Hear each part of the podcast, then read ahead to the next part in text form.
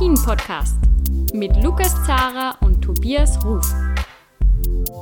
Wir nähern uns der Halbzeit der aktuellen Skisaison. Seit unserer letzten Ausgabe haben wieder sechs Rennen stattgefunden. Die, über die würden wir natürlich auch in der neuen Folge von Après-Ski, der Alpin-Podcast von skionline.ch reden. Auch heute wieder hilft mir dabei der Tobias Ruf, der Wintersportchef von Chiemgau 24. Servus Tobias. Servus Lukas, hallo.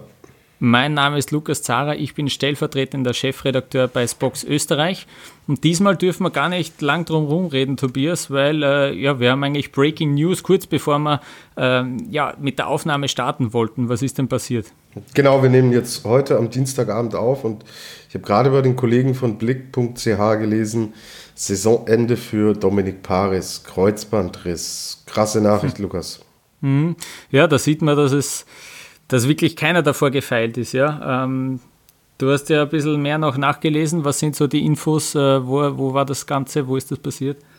Genau, also die Kollegen schreiben, dass, äh, dass Dominik Paris am Dienstagmorgen eben in Tirol angekommen ist, zur Vorbereitung schon auf, die, äh, auf das Wochenende jetzt in Kitzbühel, das äh, ansteht. Und dann hat er Super-G-Training gemacht. Wir wissen ja, am Freitag ist Super-G in Kitzbühel, am Samstag dann die Abfahrt. Und zwar hat er im Vorort von Kitzbühel in Kirchberg trainiert und ähm, der Bernhard Knaus, der ist Rennchef von dem Skiausrüster Nordica, den der Dominik Paris fährt, der hat äh, dann zu den Kollegen von Blick eben gesagt, dass er einen Innenskifehler hatte, daraufhin gestürzt ist. Der Sturz soll im ersten Moment relativ harmlos ausgesehen haben, aber äh, Paris hatte ein starkes Brennen im Knie verspürt hat sich dann untersuchen lassen und dann die niederschmetternde Diagnose Riss des vorderen Kreuzbandes. Er muss operiert werden. Die Saison ist natürlich für ihn gelaufen und boah, das ist schon heftig, ey. Also, wenn wir auch sehen, wie gut er jetzt in Form war, wir reden ja gleich dann auch noch über das, was in Wengen passiert ist, mhm. wo er den Sieg ja nur wirklich nur ganz knapp verpasst hat und wie gut er drauf war mit äh, dem Doppelsieg, den er, den er vor kurzem da auch noch reingefahren hat. Ähm, ähm, boah, heftig. Also ich muss gerade ein bisschen um Fassung ringen, weil hm. das natürlich ein, einer der ganz großen des aktuellen Weltcup-Zirkuses ist im, im Ski Alpin. Und der ja auch in der Gesamtwertung Vierter ist er, glaube ich, ja. Genau, ähm, ja, auf Platz 4, ja. Ja, und, und dem man ja da wirklich so auch noch zugetraut hat, hey, äh, da vorne Christoffersen, Pantiro, so stabil ist das alles nicht. Und wenn der Paris jetzt wieder voll reinkommt, dann kann der da oben noch ein Wörtchen mitsprechen. Und das ist natürlich jetzt gelaufen. Also, boah, als allererstes natürlich gute Besserung und ähm, krasse Nachricht. Ja, ganz, ganz bitter. Zwei Saisonsiege hat er bislang feiern können.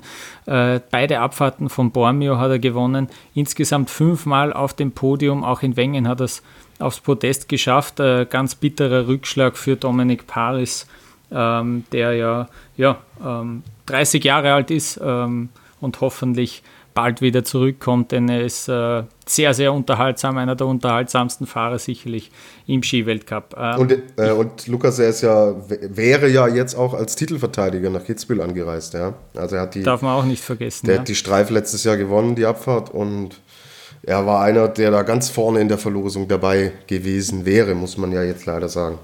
Du sagst es, ja, genau, ja. Ähm, gut, ich würde sagen, wir machen gleich eine kurze Pause und dann sprechen wir über die Rennen aus Wengen.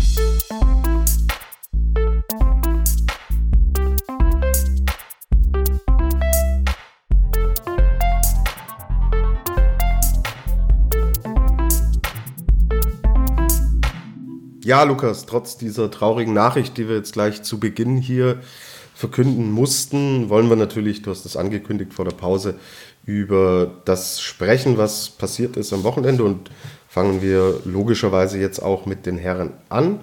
Wir waren in Wengen zu Gast und hatten als allererstes Rennen eine alpine Kombination. Mit dem Ergebnis Sieg für Österreich. Der Mottel hat zugeschlagen, Lukas. Matthias Meyer gewinnt mit 700 vor Alexis Pantiro und Victor Muffin-Jondet, beide aus Frankreich. Ja, starkes Ding vom Mottel, oder? Absolut. Äh, Marco Schwarz hat im letzten Jahr die Kombination gewonnen von Wengen. Österreich hat also sozusagen diesen Titel verteidigt, wenn man so will. Das ist aber gerade dem Mottel Meyer gelingt, äh, das ist durchaus eine Sensation, ähm, denn er ursprünglich wollte er sogar nie wieder in der Kombination an den Start gehen. Er hat sich gedacht, ja, diese Slalom-Skier, die lasst er lieber äh, im Eck stehen. Aber diese Änderung im Format, die haben wir ja schon einige Male auch thematisiert bei uns, die hat ihn also tatsächlich dazu bewogen und wieder dazu motiviert, dass er eben doch wieder probiert, in der Kombination auch an den Start zu gehen. Es war ein bisschen, ja, er hat sich extrem wohl gefühlt, ein bisschen sogar mit Ansage diese Bestzeit dann in der Abfahrt gefahren. Er hat von der schönsten Abfahrt im Kalender gesprochen. Äh, übrigens geht es da sehr vielen, glaube ich, im, im Skiweltcup so. Also zumindest im österreichischen Team haben sich viele sehr positiv über dieses Rennen geäußert, äh, obwohl Kitzbühel ja erst äh, am kommenden Wochenende am Programm steht. er war auch Trainingsschnellster im zweiten Abfahrtstraining, Mottelmeier äh, und ist irgendwie so was wie der kon konstanteste ÖSV-Speedfahrer aktuell. Ähm, dass es dann im Slalom äh, auch geklappt hat, das war dann die große Überraschung. Denn in den letzten vier Kombinationen, äh, die er bestritten hat, ist er jeweils eingefädelt. Also das war auch durchaus im Kopf drinnen, das hat er auch selber gesagt, dass, ähm, das hat ihn sehr geärgert, dass er da nie zeigen hat können, äh, wozu er wirklich äh, imstande wäre. Und er hat dann erzählt, ja, zwei Slalom-Trainings hat er vor dem, vor dem Rennen eingelegt und äh, das aber auf einer Piste, die komplett anders war zum Rennhang. Sie sind ja auch den Slalom auf diesem durchaus ähm, schwierigen und sehr steilen Slalomhang von Wengen gefahren äh, und er hat gemeint, die Einfahrwiese, die ist ein bisschen eine Märchenwiese, die Einfahrts äh, Einfahrpiste, wo er eben den Slalom trainiert hat, deswegen war er sich trotzdem nicht sicher, was da so im Slalom möglich war. Aber er war eben der schnellste in der Abfahrt, ging also als erstes in den Slalom auch hinein, hat diese Bedingungen wirklich perfekt ausgenutzt und hat sensationell, wie ich finde, die viertbeste Slalomzeit dann hingelegt. Und das, obwohl er im Steilhang wirklich einen heftigen Fehler auch gehabt hat, wo er ein Tor gar nicht berührt hat, wo er ja, äh, Schwung deutlich abstechen hat müssen, aber eben ist ihm das im Steilhang passiert. Deswegen ähm, war dieser Fehler auch nicht so gravierend dann, was die Zeit betrifft. Und er hat dann tatsächlich, er hat auf Alexis Pointero eineinhalb Sekunden verloren, aber tatsächlich dann noch sieben Hundertstel ins Ziel gerettet. Äh, es war sein erster Podestplatz außerhalb von Abfahrt und Super-G. Also er ist wirklich ja ein absoluter Speed-Spezialist. Äh, und es war schon sein zweiter Saisonsieg, äh, nachdem er den Super-G in Lake Louise auch schon gewinnen konnte. Und äh, er hat eben gesagt, ein perfektes Abfahrtsrennen war, war das, äh, der Grundstein von diesem, von diesem Erfolg. Und äh, ja, äh, sehr große Überraschung. Ich würde auch kurz gleich sagen, äh, dass, wir, dass wir selber hören, was er zu diesem Rennen zu sagen hat. Es war super. Es war, wie gesagt, der, der Grundstein für den Sieg war sicherlich in der Abfahrt. Äh, die Stadt Mais im, im Slalom, die man dadurch einfach hat, hat mir sehr gut gefallen. Ich, wenn ich eine gute Piste habe im Slalom, dann tue ich mir leichter. Ich glaube, wenn ich mit Nummer 30 äh, gefahren wäre, dann wäre es um einiges schwieriger geworden und die 700 hätte man sicher nicht halten können. Ja, Lukas, wir haben gehört, was er selber sagt zu seinem Rennen und er hat nicht nur die österreichische Fahne hochgehalten und gerettet, er hat letztlich auch die Fahne der Speedfahrer hochgehalten. Mhm, ja. Weil hinter ihm, ich habe es schon gesagt, kommen eben mit Pantiro, mit Muffat Jandet, mit Loic Meillard, mit Riccardo Tonetti aus Italien, der Fünfter wurde, ähm, kommen dann eben die Techniker, die mhm. hier im Endeffekt eigentlich die größere Rolle gespielt haben. Aber Respekt, Mottelmeier, super stark. Ja. Und nach diesem Block an den Technikern kommen dann wiederum eher die, also was heißt eher, dann kommen wieder die, die Speedfahrer. Mhm. Also er hat sich doch da von allen Speed-Spezialisten, die in der Kombi an den, an den Start gehen, das, was sich ja schon länger auch andeutet, auch durch seine Einsätze im Riesenslalom oder so, dass er halt diesen Drive in der Kombination schon drauf hat, weil er das schon beherrscht, ja, und weil er schon auch Erfahrung hat, in technischen Disziplinen an den Start zu gehen. Und ja, das hat er sehr gut gemacht. Und die Idee, da doch wieder Kombination zu fahren, war nicht die schlechteste. Weil Und jetzt kommen wir auf das Thema Gesamtweltcup. Damit positioniert er sich, er kriegt da 100 Punkte dafür. Und das spült ihn natürlich auch in der Gesamtwertung. Ich glaube, er hat sich von der Position jetzt gar nicht verändert. Aber wenn wir sehen, er ist jetzt Fünfter, Dominik Paris, wir haben es angesprochen, der ist Vierter, der hat irgendwie 40 Punkte vor ihm. Das, den wird er natürlich überholen. Und dann ist er letztlich nur noch, boah, lass es mich kurz überschlagen, das sind knapp 80 Punkte, die er dann nur noch hinter äh, Alexander Amot Kilde, der Dritte in der Gesamtwertung ist, liegt. Und auch auf den Zweitplatzierten, auf Alexis Pantiro, sind es 101 Punkt, die er da dahinter liegt. Mhm. Das heißt, er muss dann solche Sachen natürlich auch nutzen und das hat er jetzt perfekt getan, um sich dann auch Richtung Podest in der Gesamtwertung zu positionieren. Und das ist ihm allemal zuzutrauen mit der Gesamtperformance, die er heuer zeigt. Mhm, ja, ich glaube auch. Also so ein Top-3-Platz im Gesamtweltcup äh, ist sicherlich auch sein Ziel, ja. Und eben, du hast es angesprochen, über die Konstanz kann es nur gehen, ja. Generell noch kurz zum Rennen, weil ich ja diese Kombination scharf kritisiert habe, auch das letzte Mal, wie wir sie in Bormio gesehen haben. Diesmal waren die Zeitabstände deutlich geringer. 700 haben letztlich den Ausschlag gegeben über den Sieg. Und auch äh, generell, wenn man ein bisschen weiter nach hinten schaut, das ist jetzt nicht so extrem. Wir haben ja in Bormio diese wirklich riesigen Abstände gesehen. Vielleicht auch, weil eben diese Strecke sehr anspruchsvoll war äh, in Bormio mit dem, mit dem ganzen Eis, der, der schlechten Sicht äh, im, im Zielbereich. Vielleicht war dann auch dadurch der, der Slalom auch ein bisschen herausfordernder. Aber wir sehen trotzdem äh, in den Top 10 noch unter zwei Sekunden. Das ist ja schon mal ein bisschen, bisschen greifbarer und nicht so komplett abstrus, wie wir das noch im letzten Rennen gesehen haben. Und äh, für mich war das äh, in dieser Saison bislang die beste Kombination, die wir gesehen haben vielleicht dann doch auch ein Indikator dafür, dass es diese, diese Modusänderung durchaus einen Sinn macht. Äh, hoffentlich wird es auch, durchmischt sich das auch noch bei den, bei den weiteren Rennen, die wir sehen werden, dass da auch die Slalomfahrer mit den Abfahrern sich eben ein bisschen matchen, äh, dass das ein bisschen mehr durchgemischt wird. Genau. Ähm, ich will noch kurz die Deutschen vorlesen im Klassement äh, der Kombination. Das war's. Es hat sich keiner ähm, da positioniert. Ähm, vielleicht noch kurz zu sagen, dass Thomas Dresen auch an den Start gegangen ist, aber das natürlich nur den Trainingszweck dann für Samstag hatte, ähm, da dann ausgeschieden ist. Und ich bin aber nicht ganz unglücklich darüber, wie er sich das auf seinen zwei Wettkampffahrten ähm, hm. auf der Lauberhornabfahrt äh, eingeteilt hat. Kommen wir gleich zu.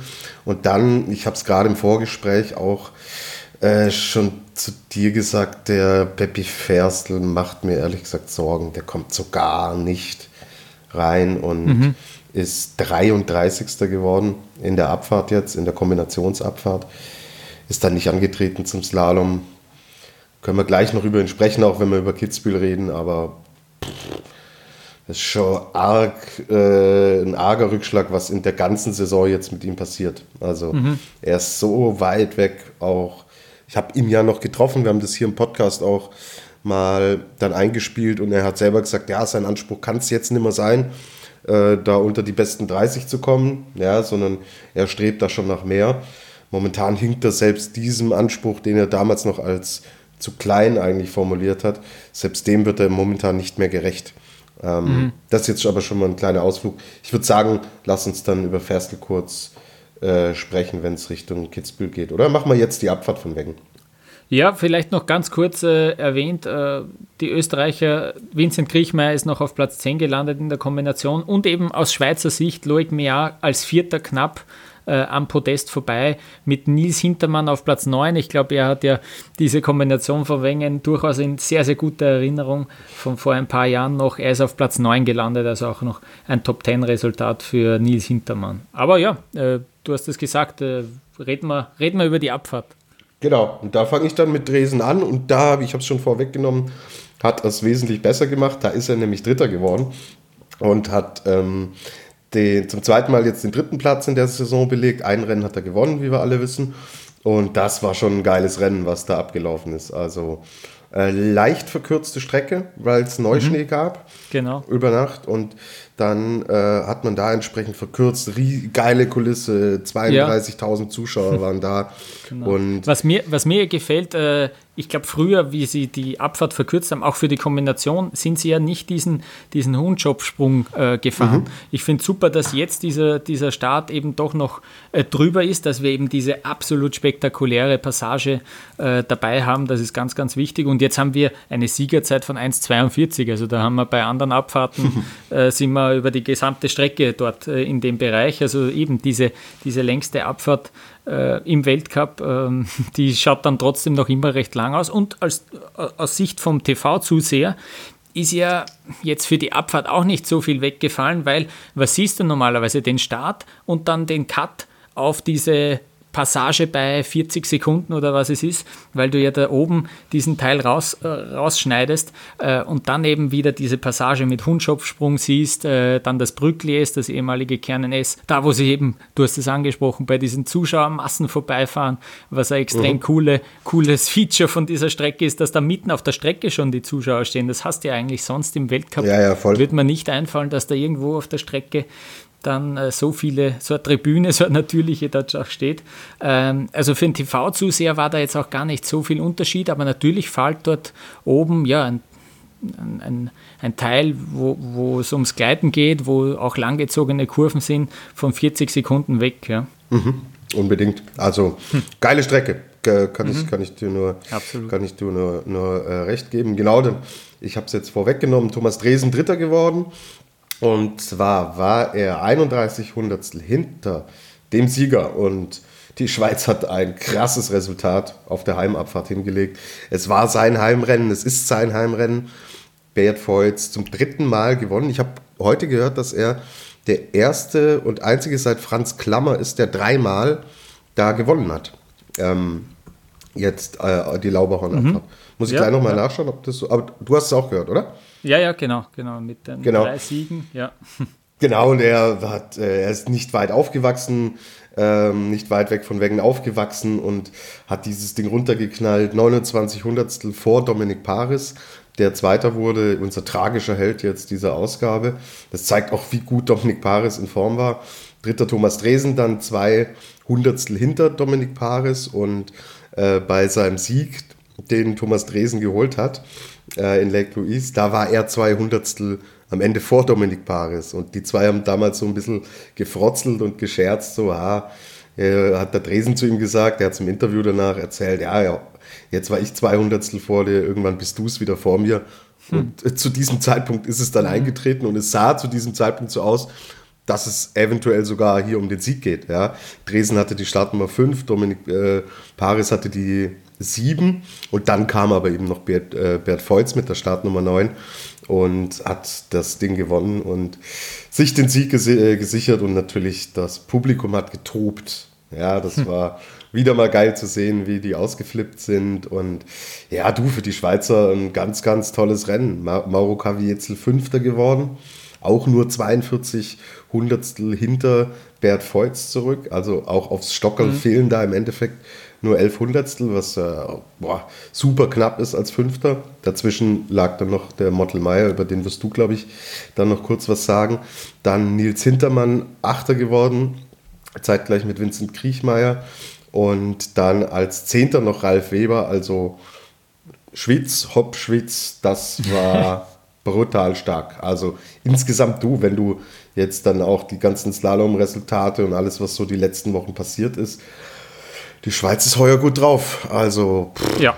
Respekt. Ja. Respekt. Richtig starkes Team. Zum Bert Voits würde ich noch gern sagen, eben mhm. nach seinem dritten Wengensieg, äh, wir, wir erinnern uns, er hat ja sich äh, einen Knochenbruch in der Hand zugezogen. Mhm. Äh, ist er eigentlich normalerweise mit Schiene gefahren. Die hat er für dieses Rennen, obwohl es äh, das Ärzteteam äh, nicht empfohlen hat, die hat er weggelegt ähm, und hat gemeint, ja, normalerweise wird er das auch nicht machen, wenn es nicht gerade das Heimrennen ist in Wengen. Äh, vier Wochen nach diesem Bruch äh, ist er also ohne Schiene gefahren und hat gemeint, ja, das hat schon sicher auch ein bisschen was gebracht. Er hat sich einfach sicherer gefühlt schon beim Starten. Also das war auch interessant, dass er dann auch so noch drüber geredet hat nach dem Rennen. Und äh, was ich auch lustig gefunden hat, er hat gemeint, dass zu seinem Debüt vor mittlerweile, glaube ich, über zehn Jahren äh, in Wengen, dass er die Strecke eigentlich fast gehasst hat, weil sie liegt ihm überhaupt nicht. Es ist eine extrem lange Strecke mit vielen Gleitpassagen. Das, ist, das kommt ihm eigentlich normalerweise nicht äh, so entgegen. Und dann drei Jahre später, nach seinem Debüt, hat er es das erste Mal gewonnen und seitdem äh, ist er eigentlich verliebt in diese, in diese Strecke. Deswegen würde ich ihn auch äh, zum Fürstfeuz von Wengen krönen äh, mit seinen drei Siegen bis jetzt in der Abfahrt. Äh, ist jetzt natürlich auch Abfahrtsführender im Weltcup, sein 13. Karrieresieg. Und ich würde auch sagen, hören wir kurz rein, was er äh, zum, zu seinem zehnten Sieg in der Abfahrt im Weltcup zu sagen hat. Durch das, dass der Start äh, weiter unten war, hat man eigentlich alles mitbekommen, weil äh, der Start war irgendwie drei Meter neben einem Speaker und dann habe ich eigentlich immer genau mitbekommen, äh, Thomas äh, knapp vor Mauro, er dann knapp vor Thomas. Äh, dann habe ich gewusst, ja, Dominik führt wieder, also ich muss wieder volles Risiko gehen, weil sonst äh, reicht das da ja, zu gar nichts. Genau, jetzt haben wir Beat Feutz gehört und auch Thomas Dresen hat sich nach dem Rennen geäußert und er hat selber gesagt, er hat im Bereich Canadian Corner, da hat ihn so ein bisschen der Mut verlassen. Ja, da ist er nicht so ganz zwingend volles Risiko reingefahren, hat er selbst zugegeben und er hat auch gesagt, hm, wenn ich da voll reingegangen wäre und den, äh, das so genommen hätte, wie man es kann, wie man es könnte, dann hätte er, so sagt er selber, sogar dieses Rennen gewinnen können. Aber er war jetzt alles andere als enttäuscht, aber fand ich auch bemerkenswert, dass er da selbst zugegeben hat, dass ihn da so ein bisschen der Mut verlassen hat. Er hat aber auch noch gesagt, das ganz Wichtige für ihn war zu sehen, er war sich ja immer nicht ganz sicher, hält das Knie und er musste ja mhm. ähm, jetzt auch ein Rennen äh, aussetzen, hat er ja dann auch gesagt, so, hm, er fühlt sich noch nicht so ganz gut. Und er sagt jetzt, okay, wer Wengen fahren kann, der muss das Knie schon 100% halten, sonst kannst du ja. Wengen nicht fahren. Und das war für ihn, glaube ich, die schönste Erkenntnis, neben dem, was äh, dann am Ende auf der Resultatsebene steht. Dritter Platz, wieder ein Podest. Und Lukas, jetzt kommt noch was. Thomas. Dresen hat nämlich nebenbei auch noch was für die deutsche Mannschaft getan. Und zwar sehen wir auf Platz 13 den Manuel Schmid, der Aha. nur 1,16 zurückliegt hinter ja. Bert Volz. Und dieser Manu Schmid ist gefahren mit dem Siegerski von Thomas Dresen von der Streif 2018. Schau, schau. Ja. Aha. Also das, das, sind Markenkollegen, nehme ich an, ja. Ja, ja, freilich. Und der, die, der hat ihm da halt ausgeholfen. Der scheint mit seinem eigenen Ski nicht zufrieden gewesen zu ja. sein, was er da hatte. Und dann hat er kurz. Ja, dann nimmst halt meinen, hat er gesagt. Ja, du, ich habe damit die Streif gewonnen, jetzt schaust, dass ja. du mal runterfährt. Und der Ski scheint auch immer noch zu laufen, wenn du ja, da mit 13. wirst und äh, das mit der Startnummer 38 und der Schmiedmanu ist eigentlich auch noch nicht drin in der Saison. Und das war jetzt sein bestes Ergebnis, wenn ich es jetzt richtig im Kopf habe, nagel mich nicht drauf fest, aber ich kann mich nicht erinnern, dass er da besser platziert war. Und ähm, ja, da hat die, den, den Ski, den, den, müssen wir überall hin mitnehmen ab jetzt. Ja, also ja. wenn es irgendwo, irgendwo klemmt, vielleicht kriegt der Ferstl ja jetzt den Ski. Ja, vielleicht. Äh, wundert mich eigentlich, dass der, dass der Ski noch nicht längst irgendwo eingerahmt bei sich daheim steht, aber der hat ja, er hat ja die Gams daheim stehen. Da hat er auch einmal gesagt, der, der Dresden, ähm, sie können mir, Einbrecher können mir alles klauen, aber bei der Gams ho hofft er halt doch auf ein bisschen Diskretion und äh, sie sollen alles mitnehmen, aber die Gams sollen es dort stehen lassen. Ja. ja äh, wir haben auch noch einen kurzen Einspieler von Thomas Dresden, was er zu seinem Resultat in Wengen sagt. Ich habe mir eigentlich gedacht, jetzt vor der Saison, mei, jetzt schauen wir mal, wie es läuft, weil äh, mal die letzten Jahre, wenn man ein komplettes Jahr verliert, dann äh, die anderen schlafen ja auch nicht, die arbeiten ja auch weiter. Von dem her bin ich mit nicht recht viel Erwartungen eigentlich dann äh, nach, nach Lake Louise geflogen. Und, und dass dann natürlich dann gleich für einen Sieg reicht, das hatte ich mir selber nie gedacht. Weil vor der Saison habe ich noch mit, mit dem Eversand, mit dem Trainer von uns äh, so geratscht und haben wir so gesagt, ja, das wäre jetzt eine Comeback-Saison, es geht eigentlich nur darum, ja wirklich, dass wir uns eigentlich eine gute Ausgangslage schaffen für nächstes Jahr dann. Ich glaube, das kann man bis jetzt schon sagen, dass das ganz gut gelungen ist. Thomas Dresen, Tobias, hast du gemeint, hat, ja, hat so ein bisschen das Gefühl gehabt, dass er es ein bisschen verschenkt hätte, wenn er bei der einen oder anderen Passage äh, ja, voll gefahren wäre. Und das äh, ist auch etwas, was Matthias Meyer, der auf Platz 4 gelandet ist, auch ein bisschen gesagt hat, weil er hat einen kleinen Fehler oder zwei kleine Fehler, zwei Verschneider bei der Passage nach dem Tunnel in diesem Gleitstück, wo sie dann auch leicht bergauf geht und dann in ein Flachstück geht. Äh, da hat er ja, ein bisschen Zeit liegen gelassen, da hat er eine Welle übersehen, hat er gemeint. Ähm, dass er schnell war, vor allem beim Brückli S, dass er schon im Training und auch in der Kombinationsabfahrt äh, souverän und bravourös gemeistert hat, dass er dort schnell ist, äh, hat auch wieder die Geschwindigkeitsanzeige gezeigt, weil da war er wieder der Schnellste, auch in der Spezialabfahrt. Äh, aber eben danach hat er ein bisschen an Tempo verloren. Ja, und am Ende mit 38 Hundertstel äh, Rückstand auf Platz 4 gelandet, 7 Hundertstel hätten aufs Podest gefehlt. Da war er ein bisschen enttäuscht, äh, aber nach einem insgesamt, glaube ich, doch recht erfreulichen Wochenende mit 150 Punkten für den Gesamtweltcup nach dem Sieg am Freitag. Also da kann er sicher durchaus zufrieden bilanzieren. Äh, anders schaut es aus bei einem Teamkollegen von ihm, nämlich bei Vincent Kriechmeier. Der ist auf Platz 8 gelandet, 93 Hundertstel haben gefehlt und er ist so ein bisschen immer frustrierter wird er schon. Er hat zwar den Sieg in Gröden im Super-G gefeiert, aber er sagt selber, dass das äh, nicht sein Anspruch ist, dass er eigentlich die Kugeln attackieren will, die Super-G, die Abfahrtskugel, dass er um die mitfahren will. Aber da ist er auch ähm, ja, viel zu unkonstant. Er ist ja als Titelverteidiger in dieses Rennen gegangen. Er hat letztes Jahr die Abfahrt von Wengen gewonnen, hat sich die Fahrt auch mehrmals angeschaut, noch, weil er auch wissen wollte, wie schnell ist er damals in einzelne Passagen reingefahren. Ähm, und äh, leider hat das nicht allzu viel gebracht. Er hat einem einfach eine fehlerhafte Fahrt hingelegt und äh, er, ich, was, was mir immer gefällt, ist, dass er das dann doch auch, äh, dass er einen ein bisschen in den, in den Interviews nach dem Rennen teilhaben lässt an seiner Gefühlswelt und das, er spricht auch an, was, was ihn daran ärgert. Ähm, er hat vor allem im Brückli es äh, sehr viel Zeit verloren. Das ist, das ist natürlich wieder eine Schlüsselstelle gewesen von diesem Rennen und da war er ja durchaus verärgert. Äh, aber mit Platz 8 sich so zu ärgern, das äh, sollte der Anspruch sein, finde ich. Das, das gefällt mir. Ähm, und dass es, dass es äh, Zeug hat zum Siegfahrer, das haben wir in der Vergangenheit schon gesehen. Und äh, ja, vielleicht, wenn es jetzt nicht in Wengen klappt, gell, Tobias, vielleicht hebt er sich dann einfach diesen Sieg äh, fürs kommende Wochenende auf. Ja? Wer weiß. ähm, vielleicht noch kurz zu den anderen Österreichern. Platz 12 für Daniel Dankelmeier, der ja mit dem Servicemann von Marcel Hirscher jetzt zusammenarbeitet. Äh, also das ein ja, respektables Ergebnis. Ottmar Striedinger ist 15, 15. geworden. Ähm, Johannes Kröll hat dann schon die Weltcup-Punkte verpasst, knapp als 31. Ähm, Du hast die Schweizer auch schon angesprochen. Genau, Mauro Kavietzel wollte ich noch kurz erwähnen, weil, das haben wir jetzt noch gar nicht abgesprochen, Tobias, aber er verdient aus meiner Sicht den Felix der Woche. Ich weiß nicht, ob du es gesehen hast, was er in der Kombiabfahrt aufgeführt hat, aber der ist ja bei diesem Hundschopfsprung viel zu direkt gefahren und hat dann tatsächlich das Netz äh, beim Sprung äh, berührt mit seinen Skiern in der Luft also es hat nicht viel gefehlt da, durch seine direkte Linienwahl, äh, dass er da wirklich, also Gott bewahre, was da passiert wäre, wenn er da am Felsen radiert wäre. Ähm, eine irrsinnige Schrecksekunde, hat dann auch versucht, in der Luft die Skier umzulegen, äh, ist Gott sei Dank gut gegangen.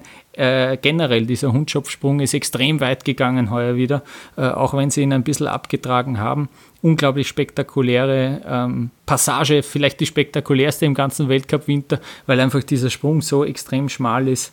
Ähm, und was wir nicht vergessen dürfen bei Mauro Kavietzel, es war ja sein Comeback, ja, der, äh, wir erinnern uns an den Parallel-Riesenslalom von Alta Badia.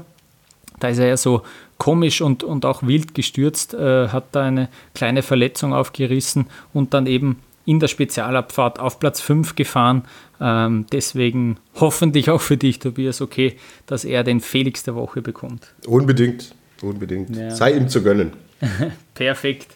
Ähm, gut, und dann würde ich sagen, machen wir den Wengen-Hattrick perfekt und äh, gehen weiter zum Slalom. Gerne.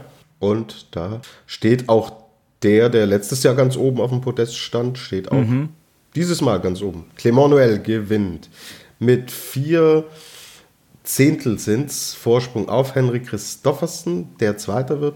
Und starkes Ergebnis, war ja. auch sein Bestes in dieser Saison. Alexander Koroschilov aus Russland wird Dritter mit 83 Hundertstel, die er zurücklegt. Und er ähm, hat da die neuntbeste Zeit im ersten Durchgang gehabt und die viertbeste Zeit im zweiten Durchgang und war dann eben lange vorne, weil Christoffersen war Zweiter nach dem ersten Durchgang, Noel war Erster und die zwei waren dann die einzigen, die ihn letztlich noch abgefangen haben. Also er saß da auch lange in der Leadersbox und es war dann klar, dass er das Podium holt und ja, Respekt, starke Leistung. Genau. Absolut. Äh, der, ist, der ist vor ein paar Jahren ja um den Sieg mitgefahren beim Slalom regelmäßig und dann äh, ein, ja, durch, ein, durch ein Tief über ein paar Monate ist er ja komplett rausgeflogen, äh, ist mit Startnummern jenseits der 50 wieder ins Rennen gegangen, hat sich da beinhart zurückkämpfen müssen und jetzt ja auch mit der Startnummer 20, also auch noch nicht in der Spitzengruppe, aber trotzdem deswegen auch wieder eigentlich äh, ja, ein bisschen überraschend, dass er diesmal den Sprung aufs Podest geschafft hat, vor allem weil er ja auch zur, zur eher erfahreneren Gruppe der Slalomläufer zählt. Unbedingt, unbedingt. Starke Leistung. Genau, ja. Äh, Clement Noël hat äh, eben, du hast es schon gesagt, seinen, seinen Sieg vom vergangenen Jahr ähm, verteidigt äh, und, und wiederholt. Äh, und bemerkenswert war, er war der Führende nach dem ersten Durchgang. Da hat er schon eigentlich den Grundstein gelegt für diesen Sieg mit der Laufbestzeit im ersten Durchgang. Das hat er ja in Adelboden auch schon geschafft, dass er da Führender war nach dem ersten Durchgang. In Adelboden ist er als Führender aber ausgeschieden. Diesen Rückschlag, wenn man so will, hat er aber durchaus gut weggesteckt und hat es diesmal also ähm, ins Ziel gebracht. Fünftes, fünfter Slalomsieg im Weltcup für Clément Noël, der zweite Saisonsieg in, diesem, in dieser Saison. Ja. ja. Ähm, und das nur mit der 17. Zeit im zweiten Lauf. Ja, das genau, muss man das natürlich auch noch erwähnen. Also die Piste hat schon auch abgebaut. Ich meine, das, das sieht man, wenn man sich die Ergebnisse anschaut. Aber mit der 17. Laufzeit im zweiten Durchgang noch zu gewinnen, und das mit vier Zehntel, was jetzt auch nicht wenig ist. Da haben wir schon äh, deutlich äh, geringere Abstände gesehen in der Saison. Also, ja, da hat er vor allen Dingen den ersten hat er halt sensationell gut getroffen. Ja, wenn wir da sehen, dass er 50,72 fährt und die zweitschnellste Zeit Christoffersen 51,39 ist. Genau, ja. Da liegt viel dazwischen. Und du sagst es, also das Ding hat er im ersten gewonnen, nicht im zweiten. Das war der Grundstein, vor allem weil der zweite auch viel enger, ja, viel enger war ja. von, von den Gesamtzeiten. Äh, er war auch fünf Sekunden länger, das muss man auch dazu sagen, der, der zweite Durchgang deutlich drehender gesetzt. Äh, aber wie gesagt, da waren die Zeitabstände enger. Und enge Zeitabstände ist auch ein gutes Stichwort, weil ich schaue natürlich auf die Österreicher und da sehe ich Marco Schwarz auf Platz 7 als bestplatzierten ÖSV-Fahrer. Und jetzt schau dir mal an, wie viel fehlt dem als Siebter auf dem Platz 3 auf Irre. das Stockerl. 800 sind das gerade mal. Ja. So, mit dem Rückstand ist er auch ins Ziel gekommen. Äh, da hat er sich geärgert, weil da war er auf einmal Fünfter mit 800 Rückstand auf Frau Schilov. Also es war irre. Und ja. dann eben doch noch diese zwei äh, Fahrer, Christoffersen und Noel, die sich noch ein bisschen absetzen haben können und da noch vier beziehungsweise sogar acht Zehntel herausholen haben können. Ja, der war umkämpft, dieser dritte Platz. Also das muss, muss man ihm lassen. Genau. genau ja. ja. Aber grundsätzlich von Marco Schwarz wieder äh, ein gutes Zeichen. Er war zur Halbzeit äh, Dritter. Er ist ja in Adelboden schon äh, als Dritter aufs Podest gefahren. Äh, und er sagt selber, grundsätzlich hat er in den Schwüngen schon das Gefühl vom letzten Jahr, äh, von der Zeit vor äh, seinem Kreuzbandriss, den er sich in Bansko zugezogen hat. Ähm, das Einzige, was jetzt der Unterschied ist, er er trainiert noch nicht die Speed-Disziplinen, hat auch die Kombination am Freitag ausgelassen. Er konzentriert sich wirklich darauf, dass er, so wie er es äh, früher auch gemacht hat, dass er im Slalom in die Weltspitze kommt, dass er im Riesenslalom äh, mitkämpft und immer mehr in die Spitzen, ja, in die Spitzenränge fahrt. Äh, Glaube ich, ist ein guter Zugang äh, nach, so einer, nach so einer Verletzung und dann kann er ja schauen, dass er in der nächsten Saison dann auch wieder die Speed-Disziplinen in Angriff nimmt. Äh, ich würde dann gleich auch weiter, weitergehen mit dem ÖSV-Team. Mhm. Auf Platz 12 Fabio Gstrein, das zweite Mal, dass er ein gutes Resultat einfährt, sogar die Laufbestzeit im zweiten Durchgang gefahren. Ähm, und was mir bei dem Kerl auch besonders gut gefällt, er fährt die Laufbestzeit im zweiten Durchgang äh, und darauf angesprochen sagt er dann, ja, der zweite Lauf war schon ganz okay. Äh, aber, aber, aber der stellt sich dorthin, fährt das zweite Mal jetzt in die Top 15 im Weltcup und sagt, dass da durchaus noch viel mehr möglich gewesen wäre. Ja, vor allem, weil er im ersten Durchgang ein bisschen mehr Rückstand äh, aufgerissen hat. Aber mit Startnummer 34, da braucht er sich jetzt auch nicht großartig genieren aus meiner nee. Sicht. Aber ähm, eben Platz 12, also der ist auch eine Zukunftshoffnung, äh, wenn man so will. Ja, mit seinen 23 Jahren ist er äh, noch nicht ganz 22.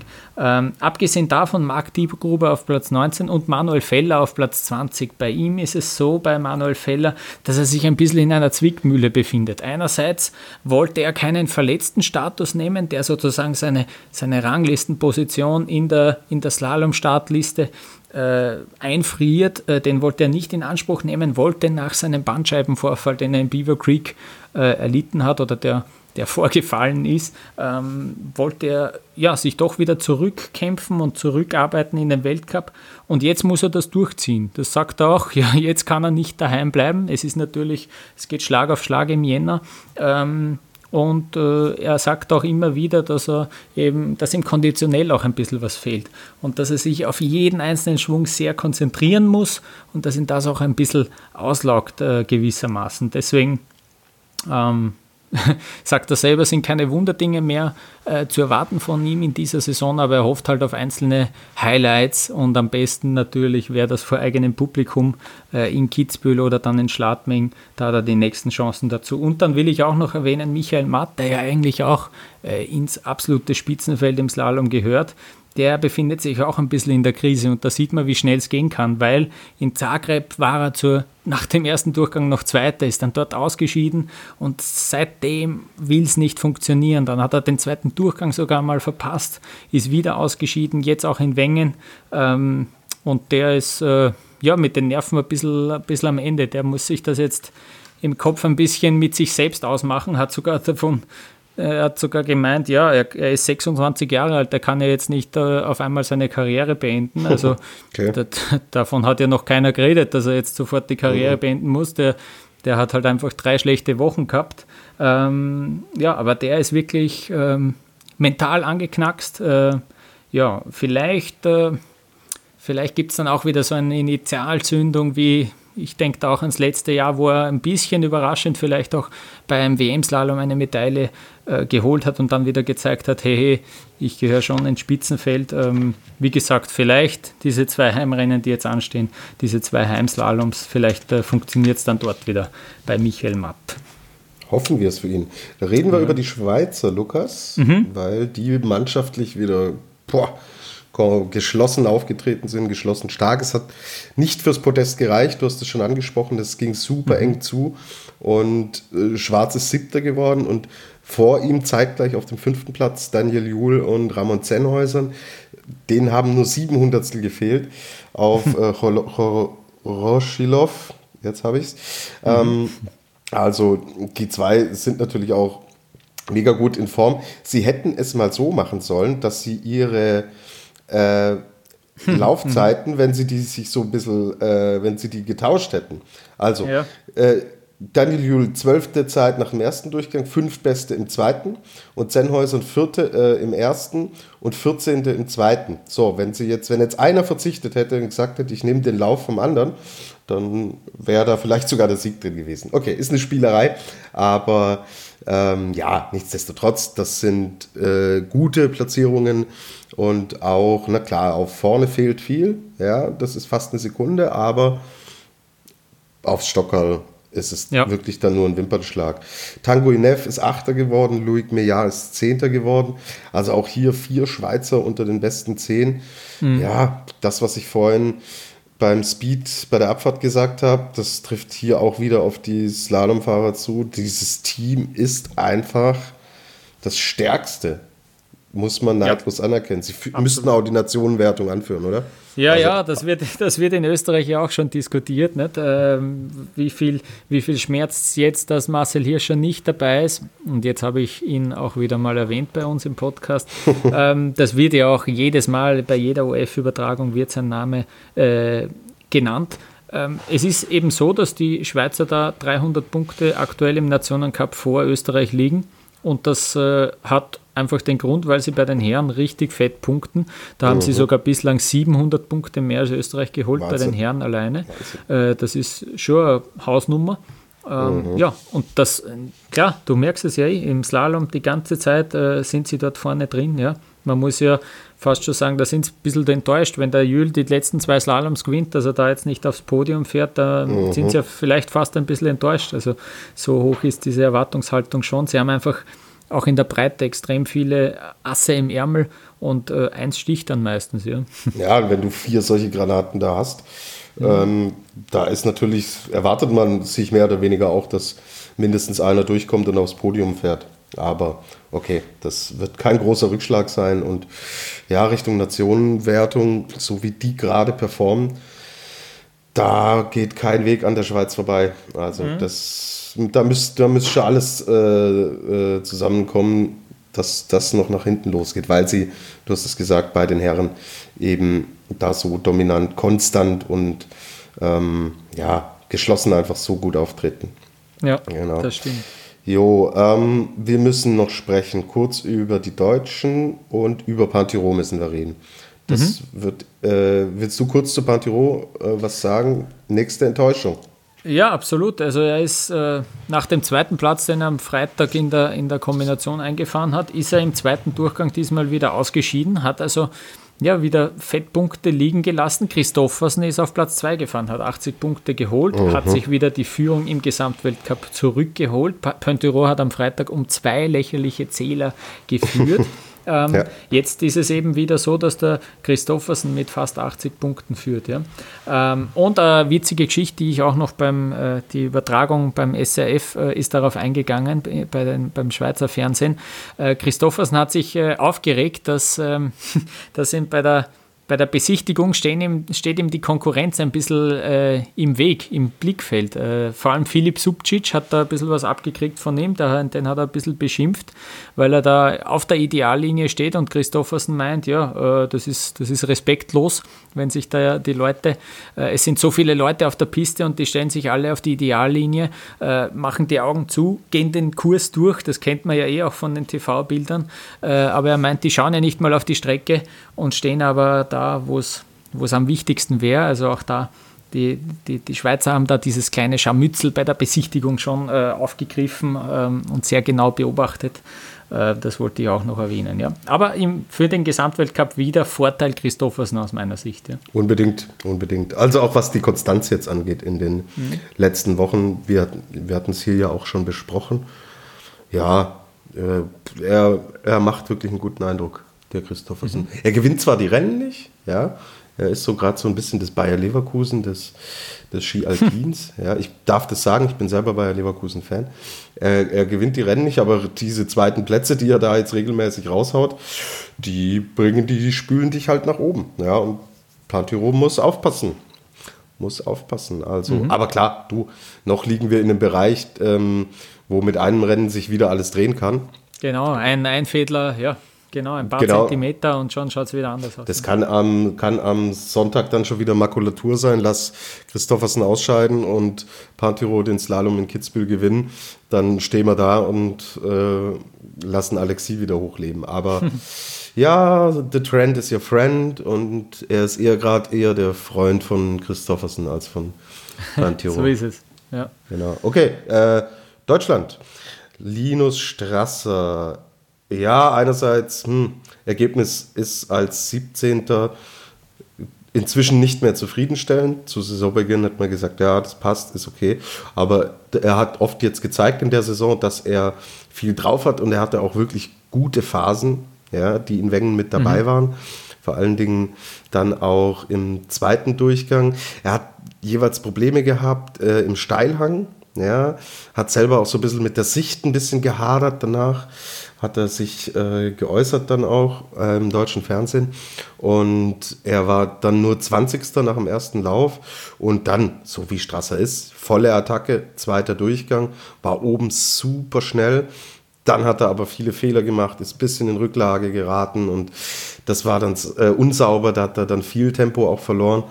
Und ja, ist am Ende 17. geworden, aber die Ansätze sind so gut und so stabil inzwischen, was ja wirklich das Positive ist, dass das nicht so eine One-Hit-Wonder-Geschichte ist, sondern dass er es konstant stabil die ganze Saison über hinweg zeigt und dass er so ein hohes Potenzial hat, wenn der Knoten mal richtig aufgeht, kannst du auch ganz schnell, wenn er dann zwei Sachen mal sauber runterbringt, mit dem Risiko, das er bereit ist äh, zu nehmen, dass es da dann auch noch viel weiter nach vorne gehen kann. Mhm. Genau, Anton Tremmel, 22. geworden.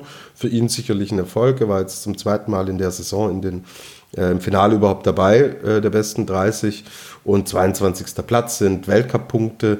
Die wird er mitnehmen und da wird er drauf aufbauen. Genau, und ja, du, viel mehr gibt es zu den Deutschen nicht zu sagen. Äh, Dominik Stehle ist dann was ist er geworden? Ja, der hat sich nicht qualifiziert für einen, für einen zweiten Lauf. Und ja, das war es auch schon. Also kleines deutsches Team. Ah, nee, David Ketterer, Sebastian Holzmann habe ich noch unterschlagen, aber äh, ist deswegen nicht wirklich aufgefallen, weil sie 38., 39. wurden. Und ja, mei. Was willst du sagen? Jawohl. Haben wir den Linus und danach wird es halt dünn, aber ich will nicht klagen. Immerhin ist er da und reißt da noch was raus. So, was gibt es noch zum, zu den Herren in Wengen? Hast du noch irgendein Thema? Das war es auch äh, aus meiner Sicht. Also machen wir Pause mal, oder? Wir haben es sehr detailliert ja. besprochen. Genau, machen wir Pause und dann widmen wir uns den zwei Rennen von Sestriere, wo die Frauen gefahren sind.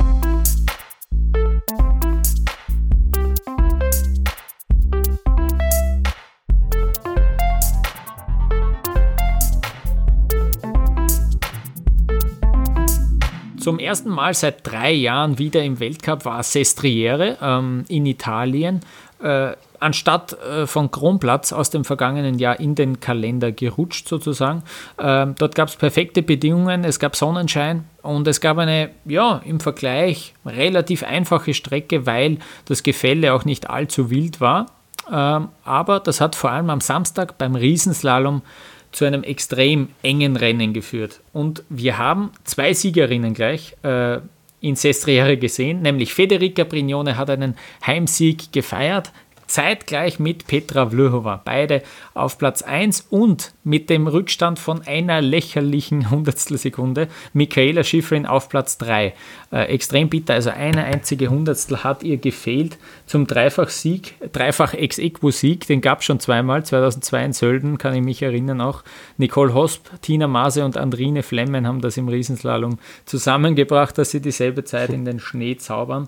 Ähm, ja, Federica Brignone hat gesagt zu ihrem Sieg, es war unglaublich, der Druck war nämlich so groß auf ihr.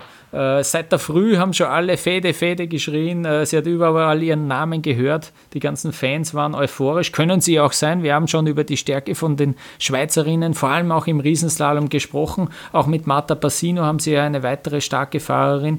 Ähm, aber äh, sie hat diesem Druck sozusagen standgehalten, Federica Brignone, und man muss sagen, jetzt hat sie eben auch diesen Vorsprung im Riesenslalom-Weltcup ausgebaut, 40 Punkte mehr gemacht als Schifrin mit dieser einen Hundertstel und jetzt sind es mittlerweile schon 61 Punkte Vorsprung auf Schifrin, die Federica Brignone im Riesenslalom-Weltcup hat. Also das äh, wird noch ganz heiß und ganz interessant äh, in den restlichen vier Rennen, die dort anstehen. Ja? Also das war wirklich interessant. Und das Rennen war auch deswegen spannend, weil, weil, weil diese Zwischenzeiten immer wieder hin und her gesprungen sind. Also ähm, viele Läuferinnen hatten dann Vorsprung, dann auf einmal wieder bei der nächsten ein paar Zehntel gleich auch Rückstand, dann wieder Vorsprung. Ich habe kurz auch geglaubt, vielleicht hat da auch die Zeitnehmung ein bisschen was, weil es doch auffällig war, wie oft die Zeiten hin und her gesprungen sind. Aber hat eben auch mit der Linienwahl zu tun gehabt und äh, das hat es einfach auch richtig spannend gemacht und dann eben eine irrsinnig spannende, spannende Entscheidung auch gewesen.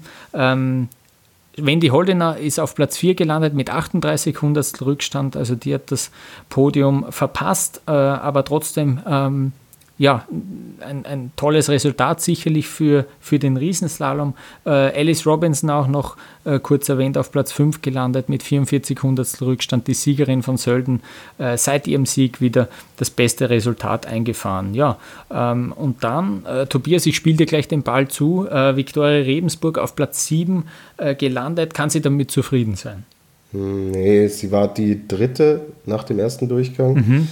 Und der zweite ist hier halt gar nicht ausgegangen. Das ist die 14. Laufzeit. Hat sie ein paar äh, Fehler gemacht, äh, hat auch nicht die, die Linie gewählt, die du wählen musstest, um ganz vorne reinzufahren. Also volles Risiko ist sie da nicht gegangen. Ist ja auch so eine Thematik bei ihr oft, dass wenn sie in so einen Lauf nicht reinkommt, dass ihr dann so der letzte Zug, die letzte Aggressivität abgeht. Und ja, weiterhin kein äh, Podest, also Riesenslalom, das man redet immer noch von ihrer Lieblingsdisziplin, aber so langsam hm, kippt die ganze Geschichte. Ja, also das sah letzte Saison noch ganz anders aus. Da war sie mehrmals auf dem Podest, hat dann die Silbermedaille geholt. Ähm, bei der WM, wo Gold sowas von drin war, wo sie es wirklich mehr oder weniger hergeschenkt hat. Aber ja, ähm, sie wartet jetzt seit sechs Rennen auf eine Podestfahrt im Riesenslalom, Saison übergreifend. Schwierig. Und ja, heute hat sich dann der Alpinchef, der deutsche Alpinchef, der Wolfgang Mayer, mit, mein, wie ich finde, heftigen Worten zu Wort gemeldet. Also er Aha. hat mit dem Sportinformationsdienst, das ist eine Nachrichtenagentur in mhm. Deutschland, gesprochen. Und ich zitiere jetzt, mit dem derzeitigen hm. Aufwand ist das Leistungsniveau auf dem Podium nicht mehr zu halten, sagt er über Rebensburg. Und er sagt, sie muss Trainingsinhalt und Umfang intensivieren, was Aha. den Riesenslalom angeht. Und er macht weiter und sagt, sie hat ihr Potenzial über die Jahre aufgrund ihres unsagbaren Talents abgerufen, aber die Weltspitze gleicht das jetzt mit konsequenter Arbeit aus. Und er sagt, sie fährt zu brav und sagt aber, man steht an ihrer Seite, aber es müssen nachhaltige Veränderungen her. Ähm, und zwar, ähm, ja, dass sich da jetzt einfach im Training was tut. Ja? Und er mhm. sagt auch, das Beispiel Petra Vlhova, die äh, für eine, in der Trainingseinheit zwischen 10 und 12 intensive Trainingsläufe täglich da abbrennt. Und Remsburg soll sich da offenbar nur mit vier begnügen. Finde ich Jetzt, eine deutliche ja. Watschen, Lukas, mhm. was er da Wie, rausholt. Ja.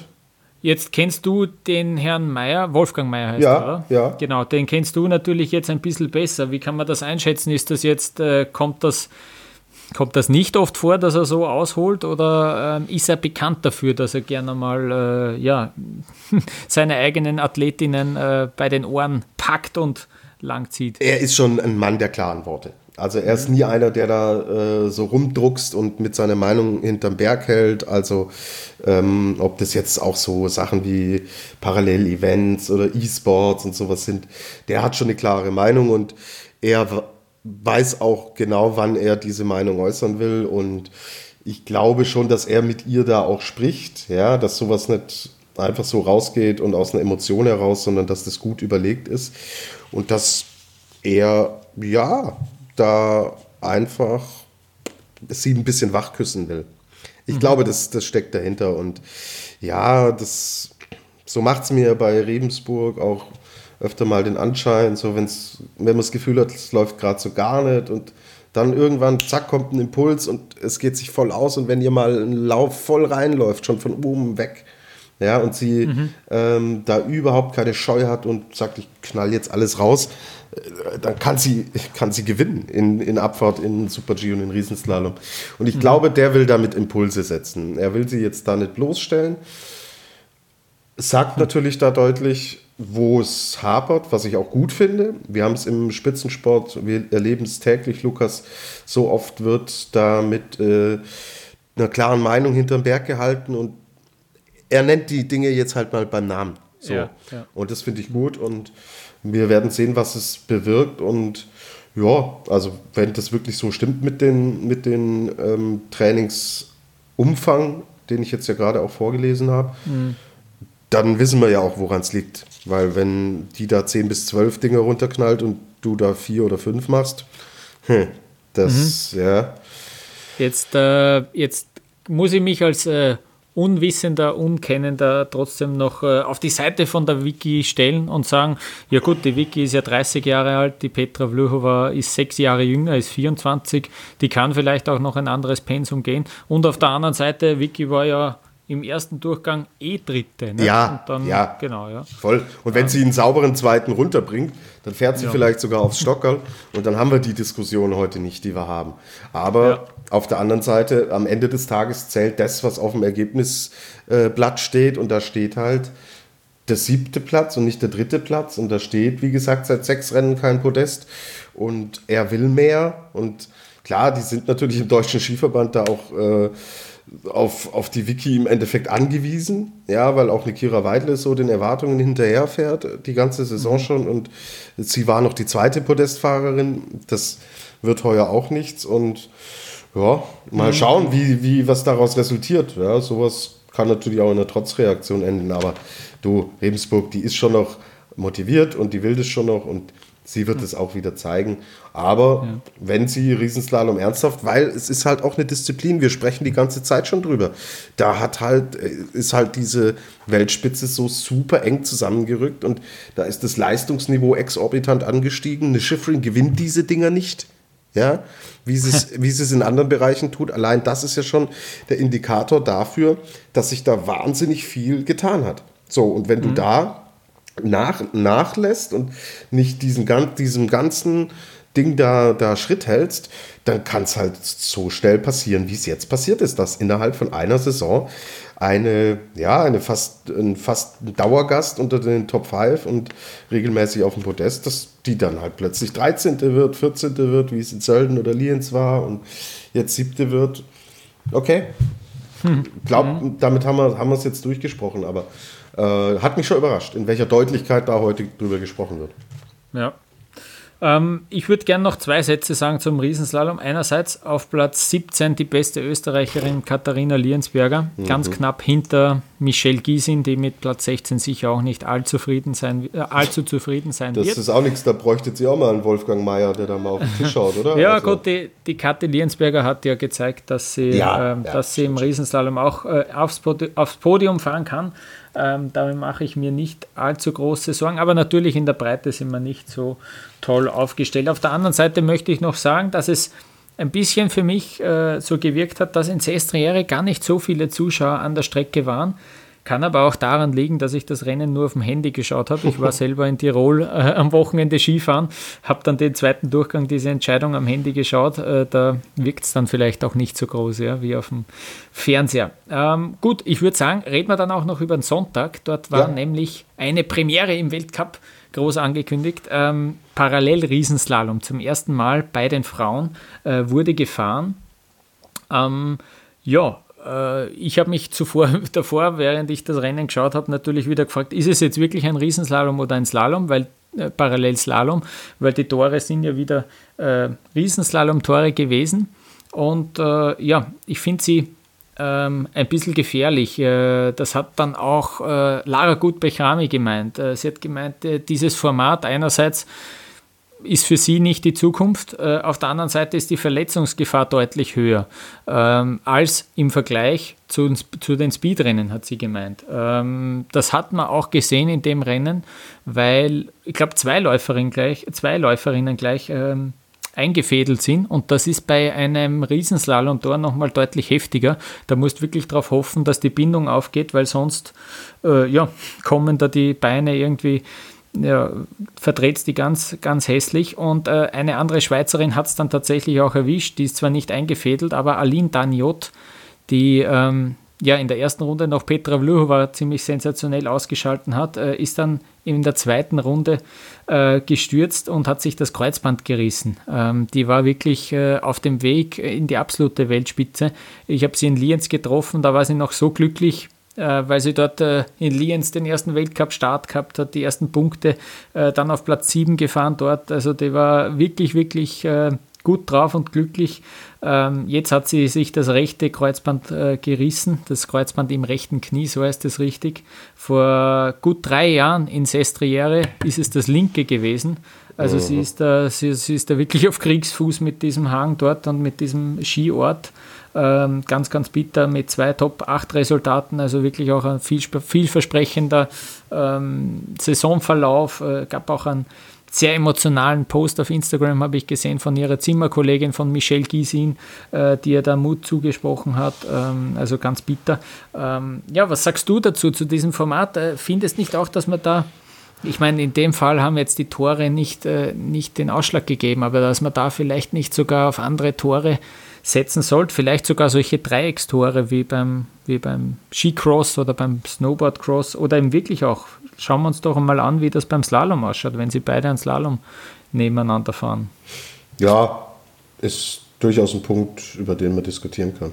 Also ich glaube, Ja. das Thema hatten wir ja eh schon mal, auch was dieses, äh, äh, dieses Boxen weggeht, äh, wenn wir beim Parallelslalom Genau, sind stimmt, ja. und ähm, da auch die größeren Athleten im Vorteil sind, weil die Sicht einfach auch irgendwie besser ist.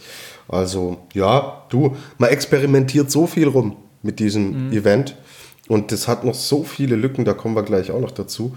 Dann lass doch auch mal sowas ausprobieren, weil das ist jetzt nichts, was äh, dann es ist ja für alle gleich. Ja, es fährt ja nicht die eine die, die Tore und die andere fährt die Tore. Also ähm, bin ich dafür, kann man ausprobieren, weil das Ding noch in den Kinderschuhen steckt.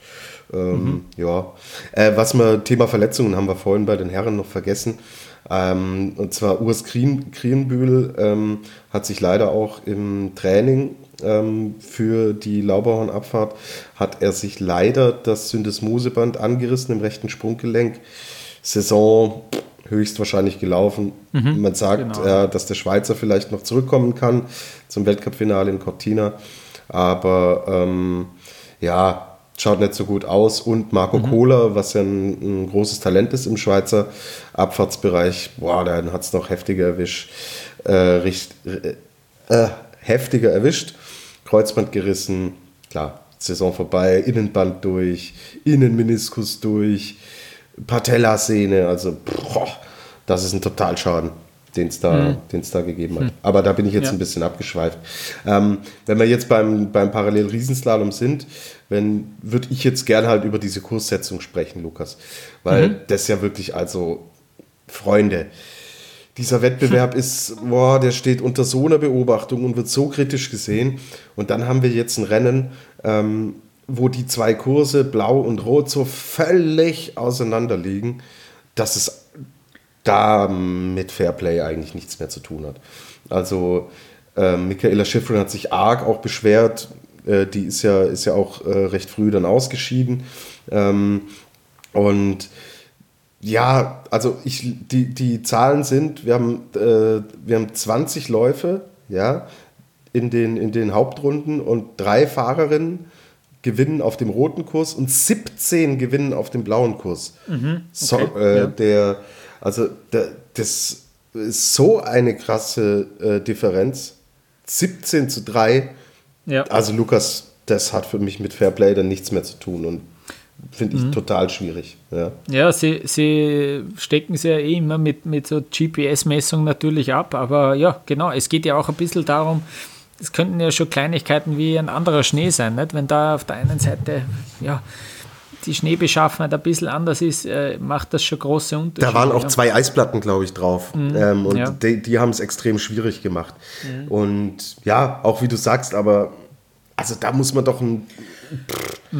Ja, was, was, äh, was dann auch noch ein Kritikpunkt war vom Team Schifrin, äh, Manager von, von ihr, Kilian Albrecht, hat das ja auch dann nochmal ins Gespräch gebracht, dass man eben die, die in der Quali am schnellsten sind, dann auch auswählen lassen sollte und nicht dieses Losverfahren, Ja. wie es eben seit dieser Saison der Fall ist, ähm, ja, dass man da den Zufall entscheiden lässt. Das ist ja die Kritik gewesen, äh, von, die, die sie so geärgert hat auch, äh, dass da der Zufall eigentlich darüber entschieden hat. Wobei man auch dazu sagen muss, die Siegerin, über die man jetzt noch gar nicht gesprochen hat, hat auch einmal äh, auf dem roten Kurs gewonnen. Die war einer der wenigen. Ja? Ähm, das haben sie ja natürlich auch nicht bestritten, verdiente Siegerin, aber äh, es war schon sehr auffällig diesmal. Ja? So auffällig wie noch nie. Das haben wir in der Saison noch nicht so deutlich gesehen. Ähm, da haben wir ein bisschen mehr gerätselt, ob es vielleicht einen schnelleren Kurs gegeben hat in den bisherigen Parallelrennen. Diesmal war es eklatant der Unterschied und äh, ja, tut eben nicht gut einem so einem neuen Format. Ja. Und äh, diese, diese Lukas, ganzen Stürt, ja. Warte kurz, aber ich glaube, dass die Clara Di Rest, die das Rennen gewonnen hat, dass die komplett auf dem blauen Kurs gefahren ist. Die ist im Viertelfinale gegen Tina Robnik einmal auf dem, einmal auf dem roten Kurs gefahren. Bist du ja, dir sicher? Tina, genau, ja, ja. Viertelfinale, ich habe es vor mir, das Bracket. Genau, da ist sie auf Rot gefahren. Ähm, und sonst aber überall auf Blau, ja. Unter anderem auch gegen Schifrin ist sie auf Blau gefahren. Weil ich, weil ich hier ein Statement von ihr lese, eben bei, äh, bei den Kollegen von Blick, und da sagt sie, ich hatte Glück, dass ich immer auf den blauen Kurs fahren konnte. Okay, den Viertelfinallauf habe ich jetzt nicht gesehen. Ich habe die die Ergebnisliste vor mir. Dort steht sie auf dem roten Kurs im Viertelfinale, wie gesagt, gegen Tina Rodnik. Ja. Aber eben gegen die, gegen die Hochkaräter, gegen Michaela Schifrin äh, im Achtelfinale, im Halbfinale gegen Marta Bassino und dann auch im Finale hat sie jeweils äh, ja, Losglück gehabt und äh, ist auf den blauen Kurs gefahren. Gut, wollen wir das Ergebnis mal durchgehen? Genau, ja, Clara, Clara Dires hat also ja, sensationell dieses, dieses Rennen gewonnen. Äh, die Französin äh, ihren ersten Weltcupsieg gefeiert und äh, wir haben auch gleich ein Statement von ihr, was sie zu diesem Triumph äh, zu sagen hat. Yeah, as you said, what a day. Uh, I don't. Uh, yeah, it's unbelievable. I mean, uh, I didn't expect it that. I didn't know that I could be capable of something in parallel GS because, wow, it's the first parallel GS of the ever. so yeah, it's uh, it's pretty it's it's pretty outstanding, and uh, yeah, I'm trying to enjoy the moment right now. It was pretty fun because when I saw I was against uh, Liza, I remember we, we went on the chairlift in uh, Lienz and I didn't know her at that time. We spoke a little bit, and to see her here, it was uh, yeah, I was happy for her. Of course, I wanted to beat her, but I was really happy it was uh, against her.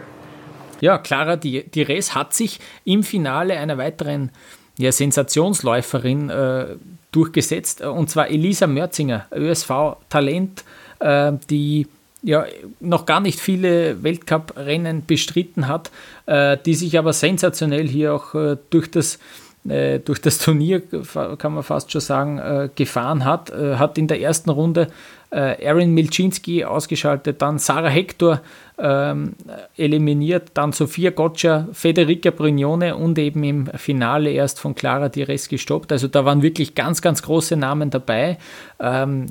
Unglaublich äh, ist aus dem Nichts da gekommen und hat äh, jetzt auf einmal einen Podestplatz stehen. Ähm, ja, sensationell. Auch von auch von der Elisa haben wir ein Statement. Äh, hören wir kurz rein, was sie zu dieser Sensation zu sagen hat. Yeah, um, it's my fifth World Cup race and first time that I made some points and second place is amazing. Yeah, I don't know. I, I just tried to focus on myself and on my skiing during the whole race and yeah, it definitely paid off. Yeah, I guess it's it's a good result for the whole team. Um, everyone is, is fighting really hard um, but yeah, now we have a little hard time, but we will we will keep pushing to the limits and yeah, we try every race. Genau, aus deutscher Sicht ist es schnell erzählt. In der ersten K.O.-Runde ist Vicky Rebensburg gegen Wendy Holdener ausgeschieden. Fährt sie ja normal nicht, die, die und, Vicky. Und ein Wahnsinnsduell ja. in der ersten Runde, nicht? Holdener gegen Rebensburg ja, ja. in der ersten Runde. Äh, ist eigentlich ein Finale, finalwürdig, sage ich jetzt so. Genau. Genau, und dann, äh, sie sagt, ihr hat Spaß gemacht, aber es hat halt nicht gereicht. Da ist sie, glaube ich, ganz entspannt. Und äh, Patricia Dorsch ist gegen Sarah Hector ausgeschieden in der ersten K.O.-Runde und Lena Dürr hat es als 32. leider nicht geschafft in die K.O.-Runde. Gut, dann müssen wir über das Thema Gesamtweltcup sprechen, weil es war ja auch noch unter der Woche der Slalom in Flachau. Da gab es schon wieder Tränen, Lukas. Was ist passiert? ja. Äh, ja, Michaela Schifrin ist Dritte geworden und war ja mal wieder mit den, mit den Nerven am Ende. Es war, ich habe das Rennen auf dem OF geschaut, Ernst Hausleitner hat sie da äh, versucht, ähm, ja, ein bisschen bisschen zu dem Rennen zu befragen und sie hat eigentlich gleich einen, einen Monolog gestartet und äh, hat die Brille aufgelassen beim Interview. Aber das Problem beim Night Race ist, dass man eben doch relativ gut durchs Visier durchsieht, äh, weil es recht transparent ist und da hat man schon gesehen, dass da die eine oder andere Träne äh, ja verdrückt wurde. Äh, da war sie ja sehr, sehr enttäuscht, dass es jetzt auf einmal, dass sie das, was, das, was sie gewohnt ist, dass es alles automatisch läuft, dieses Werkel, ähm, mhm. dass es auf einmal nicht mehr so ist, dass sie unschlagbar ist, scheinbar unschlagbar in diesem Slalom. Ähm, ja, da, war, da waren viele Emotionen dabei.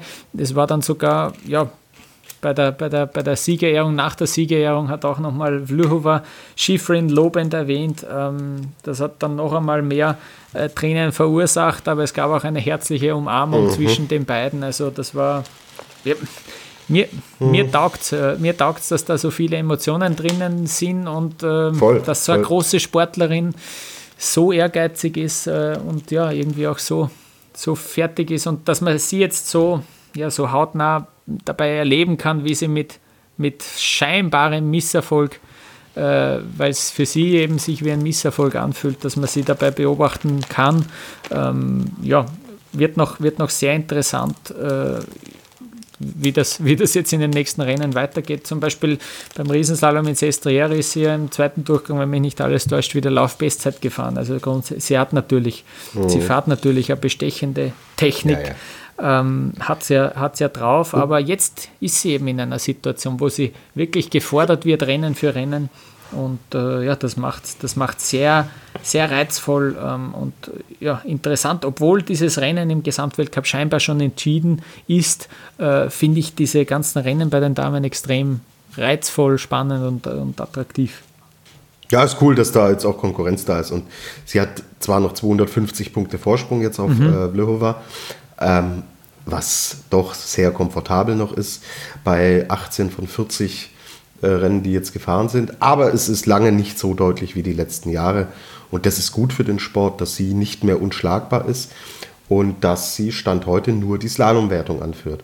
Und das bringt mich dann auch zur dritten im Bunde, weil es nicht nur ein Zweikampf dann ist, ja, sondern dass Federica Brignone ja. noch elf Punkte hinter Petra Vlhova liegt. Mhm. Und wenn man sich die Einzelergebnisse anschaut, wie sie klassifiziert ist in den verschiedenen Disziplinwertungen, das ist schon bockstark. Also sie ist Führende im Riesenslalom, sie mhm. ist Zweite im Super-G, sie ist in der Kombination führend und sie ist in den Parallelevents Dritte. Und das ist eine mhm. geile, geile, geile Gesamtbilanz. Guter Punkt, ja. Mhm. Ja, also, boah, da, buh, ja, mhm. kann man so machen. Also richtig gut. Und, und du, hast ja vor, ja, du hast ja vorher ja. auch im, im, im Vorgespräch gemeint, dass Petra Vlhova hier vielleicht auch ein bisschen auch noch Punkte liegen gelassen hat.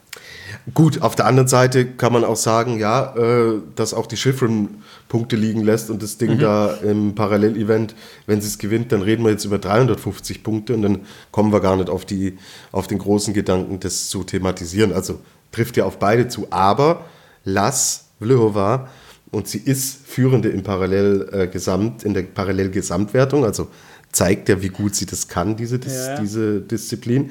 Lass sie das Rennen gewinnen. Ich weiß, wir sind im Konjunktiv, lass sie es gewinnen.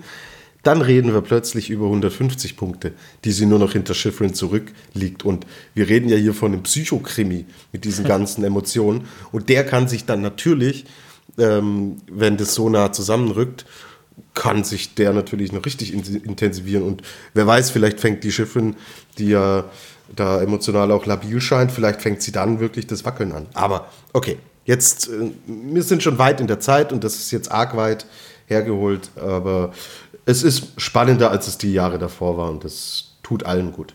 Absolut, ja. Ähm, gut, dieser Damen-Weltcup wird jetzt fortgesetzt am kommenden Wochenende äh, mit Speedrennen in Bansko. Die Technikerinnen haben jetzt drei Wochenenden Pause. Jetzt gibt es Bansko, mhm. Rosa Kutor und dann Garmisch. Ähm, und äh, dann geht es erst wieder nach Maribor weiter, also drei Wochenenden frei für die Technikerinnen. Ein ähm, bisschen ein undankbarer Termin vielleicht auch für die Rennen in Bansko am Kitzbühel-Wochenende, aber so schaut das Programm bei den Frauen aus. Äh, jetzt machen wir nochmal eine Kurzpause und dann müssen wir natürlich aufs Wochenende vorausblicken und sprechen auch noch kurz über die eine oder andere News zum Skiweltcup.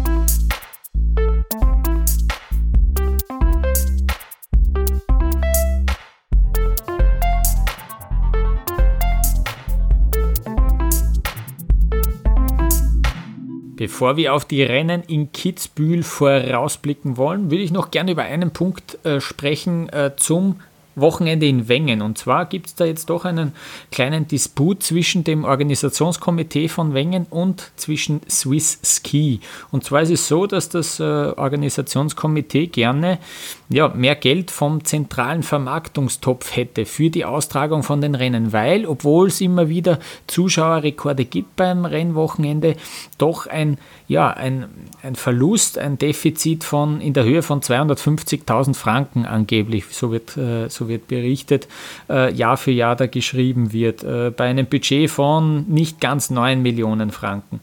Ähm, da, ja, das, das, dieser, dieser Streit, dieser Disput geht sogar so weit, dass man sich jetzt sogar vor Gericht trifft, weil äh, das OK in Wengen eben mehr Geld von diesem Fördertopf, von den TV-Einnahmen, von den Marketing-Einnahmen äh, von Swisski verlangt. Ähm, das war ein großes Thema im Vorfeld der Rennen. Äh, da ging es auch darum, dass man, dass sich das Organisationskomitee ein bisschen Kritik gefallen lassen muss, dass sie diese Passage beim Hundschopfsprung nicht vermarkten wollen. Wir kennen das ja bei Kitzbühel, da läuft das Ganze ein bisschen anders. Die, diese Rennen vermarkten sich selbst, das Hannenkamm-Rennen, aber die haben ja zum Beispiel bei dieser Hausbergkante äh, doch ja, sehr prominent, sage ich einmal, Werbung platziert. Ich glaube, äh, jeder Skifan weiß, wovon ich spreche. Äh, bei Hundschopf ist das nicht so. Da verweisen sie auf die Tradition. Das wollen sie werbefrei belassen. Ähm, dann sagt Swisski wiederum, ja gut, äh, dann ähm, wird man auch nicht mehr Gelder auftreiben können. Urs Lehmann, der Swiss Ski-Präsident seit 2008, hat sich dann auch in einem Interview gegenüber dem Blick ähm, dazu geäußert er fordert halt einfach, er sagt, ja, das Geld, das wir haben, das wollen wir eins zu eins in den Sport stecken. Ähm, wir wollen da die Basis äh, sozusagen ausbilden und, und fördern. Äh, das klappt ja in den letzten Jahren recht gut, wie wir jetzt sehen, wie viele neue Talente da bei den Schweizern äh, rauskommen. Ähm, es gab ja auch ein bisschen so in der Hinterhand noch das Druckmittel von Swiss Key, ja, wenn Wengen nicht mehr nicht mehr mitspielt bei dem Ganzen. Es gibt ja noch Zermatt zum Beispiel, äh, die wollen auch unbedingt eigentlich, so hört man, eine Weltcup-Abfahrt austragen. Ob das wirklich, das äh, hat er dann auch gleich verneint in diesem Interview, aber das soll so irgendwie als Druckmittel funktioniert haben für die Seite von Swiss Ski. Also die sind sich da nicht ganz eins. Ähm, ja, und das, das Ganze läuft ja so, dass die FIS den einzelnen Ländern eine Anzahl an Weltcuprennen zuspricht und danach entscheiden die nationalen Verbände, an welche Orte diese Rennen äh, geht, äh, macht einen Vorschlag und diese Liste muss dann aber wieder vom FIS Vorstand sogar, wenn mich nicht alles täuscht, abgesegnet werden. Äh, und da ist man natürlich auch bei der FIS äh, daran interessiert, diesen Klassiker in Wengen äh, weiterhin zu behalten und das wird auch sicher so bleiben, aber da streitet man sich ein bisschen ums Geld. das ist natürlich nicht, nicht schön, aber ähm, diese spektakulären Bilder, ich glaube, das Wochenende war sicher auch nochmal eine gute Werbung dafür, wie wichtig dieses, dieses Wochenende für den Schweizer Skisport ist äh, und wie, wie attraktiv diese Rennen auch dort sind. So viel, so viel also dazu zu diesem Wochenende in Wengen. Dann gibt es noch eine weitere News, die ich noch gerne erwähnen würde aus Schweizer Sicht. Marc Giesin, der im letzten Jahr so schwer in Gröden gestürzt ist, hat sich ja zurückgekämpft in den Schweizer Skikader, hat äh, einige Trainingsläufe bestritten schon äh, in diesem Jahr, unter anderem auch in Gröden. Er ist eben die Grödenabfahrt gefahren im Training, ähm, hat aber jetzt nach einem Trainingslauf in Wengen bekannt gegeben, dass er in diesem Jahr keine Rennen, keine Weltcuprennen mehr bestreiten wird, weil er einfach auch vor allem von der mentalen Seite her nicht für Rennen bereit ist. Äh, wir hoffen natürlich, ähm, dass er sich die Zeit jetzt nimmt, äh, dass er die gut nützt und dann, dass wir ihn äh, sozusagen nächstes, nächste, nächste Saison wieder hoffentlich in den Weltcuprennen sehen werden. Ähm, so viel soll es jetzt gewesen sein zu den News, zu den aktuellen Nachrichten.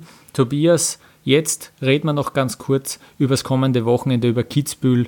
Ähm, wie, schaut, wie schaut deine Vorfreude aus auf dieses Wochenende? Ja, die ist sehr groß, weil ich selbst auch vor Ort sein mhm. werde. Und zwar am Freitag ist der Super-G, der um 11.30 Uhr beginnt. Vorher finden zwei Trainingseinheiten statt. Wir nehmen heute am 21. auf. Dieses Training wurde abgesagt, aber das Training für morgen ist schon bestätigt. Ich bin da auch in so einem Presseverteiler drin und habe da gestern, gestern schon eine SMS noch klassisch bekommen, dass es bestätigt ist, das Training wird stattfinden. Ja, und ich selber werde mich dann, ich wohne in Rosenheim, bin so knapp eineinhalb Stunden normalerweise nach Kitzbühel unterwegs. Aber da werde ich doch sehr, sehr, sehr viel früher losfahren, weil es natürlich dann auch eng wird, was die Zufahrt angeht, weil unfassbar viele Zuschauer wieder kommen werden. Und ja, ich freue mich total drauf. War letztes Jahr schon, schon rund um den Weltcup da und äh, sehe aber jetzt dann das Rennen und da freue ich mich natürlich extrem drauf und werde da berichten und bei uns auch Live-Ticker für Chiemgau 24 machen und schauen, was ich für uns für den Podcast natürlich da auch mhm. hintergrundmäßig so dann berichten kann. Und ja, gibt schlechtere Events als das, was jetzt äh, ansteht. Und das Büro, das ich dann am Freitag und Samstag haben werde, nämlich äh, die Streif, da kann ich mich auch nicht beschweren. Ist genau, okay, Samstag, ja, ja ist, ist in Ordnung. Samstag ist dann die Abfahrt, auch um 11.30 Uhr. Und natürlich alles unter Vorbehalt, dass es mit dem Wetter passt soweit. Und Abschluss ist dann wie immer am Sonntag der Slalom. Erster Durchgang 10.30 Uhr, zweiter Durchgang 13.30 Uhr. Ich freue mich mega drauf und werde hier natürlich Inside Kitzbühel dann ausführlich berichten in der nächsten Ausgabe. Lukas, wir haben die Tipps ja so äh, vernachlässigt. Das haben wir am Anfang immer gemacht und äh, das haben wir jetzt so wirklich vernachlässigt. Jetzt brauchen wir da auch nicht mehr mit anfangen, aber wer gewinnt die Streif? Ich will jetzt nur einen Namen hören. Ja, jetzt äh, ist natürlich klar, dass du von mir nur Namen aus einer Nation hören willst. Äh, ich will von dir, du redest, also ich sag zu dir, ich will, ich will einen Namen hören, ja, und du, du schweifst schon wieder aus. Knall das Ding auf den Tisch, mein Lieber. Mhm. Ähm, Vincent Griechmeier. Thomas Dresen. Ja, Lass mal so stehen, oder? Damit können wir halt aufhören, Lukas. Ähm, ein, Und eins, dann gewinnt Bert Volz am Ende. ja, wahrscheinlich. Ja. Der ist halt natürlich wirklich heiß. Eins möchte ich noch sagen, und zwar ja. gibt es gute Nachrichten aus dem Camp von Marco Odermatt. Und zwar ist er schon wieder im Training, ja, will jetzt äh, in dieser Woche noch auf der Reiteralm trainieren. Und der Swiss Ski Alpin-Chef Walter Reusser, der hat gemeint, ja, wenn das Training auf der Reiteralm gut funktioniert, dann wäre er theoretisch ready für Kitzbühel und könnte dann schon am Freitag wieder äh, in den Weltcup zurückkehren und äh, beim Super-G am Start stehen. Das wäre natürlich äh, ja, fast sensationell. Äh, viel Glück fürs Training für Marco Odermatt, dass das dann hinhaut, dass wir ihn dann am Wochenende auch sehen. Ist auch eine mutige Comeback-Strecke. Finde ich auch. Kann man, kann, man sich, kann man sich gemütlichere Orte aussuchen. Ja, genau. So ist es. Alles klar. So, machen wir zu für heute, oder? Perfekt. Ja, genau so ist es. Also, äh, wir bedanken uns natürlich wieder für das Interesse. Danke, dass ihr uns zugehört habt bis jetzt. Äh, wenn ihr euch ähm, ja, erfreut habt, wenn euch das gefallen hat, dann würden wir uns natürlich freuen, wenn ihr äh, diesen Podcast weiter erzählt. Ähm, ja, wir versuchen da so gut wie möglich vom Skiweltcup zu berichten. Äh, würden uns auch über Feedback freuen, auf Twitter, auf Facebook oder auf Instagram, wo wir unter Après-Ski Podcast unter diesem Handle zu finden sind.